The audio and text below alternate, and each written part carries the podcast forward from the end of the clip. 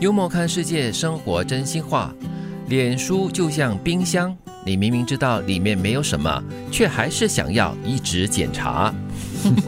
开了冰箱，吹一下冷气，脸凉凉的也不错呀。哎，调剂一下 OK 啊。可是你看脸书哦，你的脸会凉凉没？你说不像冰箱嘛？心会凉凉 啊。 对，他的比喻真的是蛮贴切的嘞。嗯我们这是一种生活上很无法解释的一种习惯了，真的。对就是你过久不久啊，你看了电视啦，或者你走来走去啦，过后哎，呃，手机上好像有一些更新的一些信息哦，可能你可以看到这样子咯。因为从表面上来说的话，它确实是有一些良心的啦，嗯就是让你心情不错的感觉。你无聊的时候，有时候真的是你翻一翻脸说，都会有一些新的 po 文会出现，嗯然后你会看到美景啦，或者是有意义的一些词句啊，那感觉也是很不错的啦。这样子你就说服了你自己说，没有关系，我就这样说，啊总会有一天等到一个什么精彩的。对啊可是呢，这句话偏偏就是要告诉你说呢，明明是没有 的，明明是空的，明明是浪费你的时间的事情，你就不要去做 了。对， 可是你却做的好像义无反顾这样子喽。对哎呀，小时候枕头上都是口水，长大后枕头上都是泪水。哎呦好悲催的人生哦。啊没，有，长大后枕头上是泪水和口 水。都有啊。 因为你哭哭哭哭到睡着了，然后就开始流口水对了。啊，特别年长了之后啊，这个口嘴巴晚上睡觉比较难控 制我。很惨了，你的枕头好像呃三不五时都要换一下这样子嗯，喽。很有分量的，OK，灌了水的，其实小时候可能就是做梦的时候呢，都是美食啦，都是好玩的东西，不自觉的就会流口水喽。嗯，童真啊，我觉得小的是时候嘛，无忧很可无爱虑的，所以也没什么想太多的。对，那枕头上当然也不一定是长大后都会有泪水啦，我们的人生不至于那么悲催了哦。不要把眼泪带进梦乡， 呃睡之前把它哭完了、流完了哎，。可能是喜悦的泪水呢？哦，有可能哦。要 哇你 Q 一点啦你。这个我今梦啊天还发现真你，很阿 Q 嘞，呃 你这个甜梦还真真 的。从冰箱到枕头上的口水和泪水。那下一句是什么 呀？都有都 有。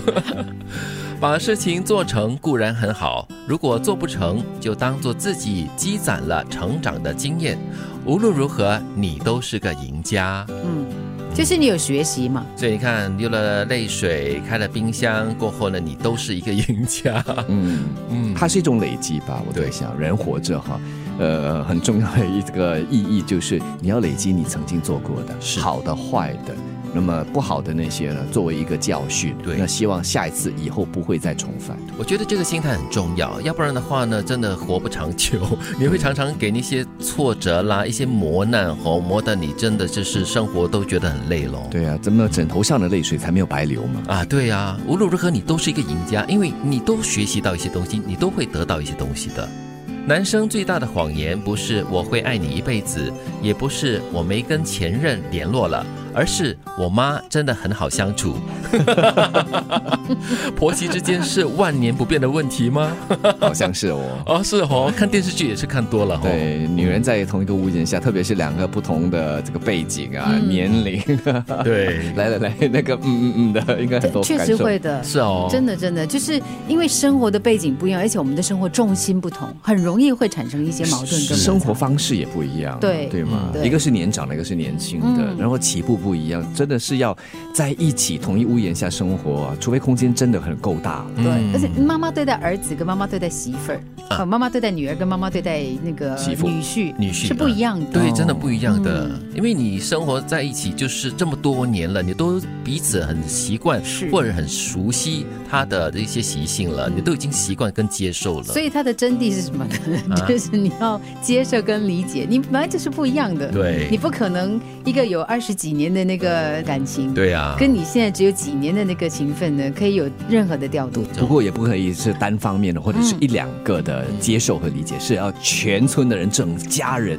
都有这样的一个态度。我觉得除了接受和理解以外呢，要多一点包容。嗯，脸书就像冰箱，你明明知道里面没有什么，却还是想要一直检查。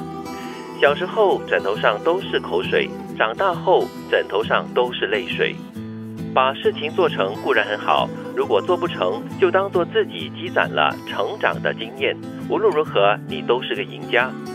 男生最大的谎言不是我会爱你一辈子，也不是我没跟前任联络了，而是我妈真的很好相处。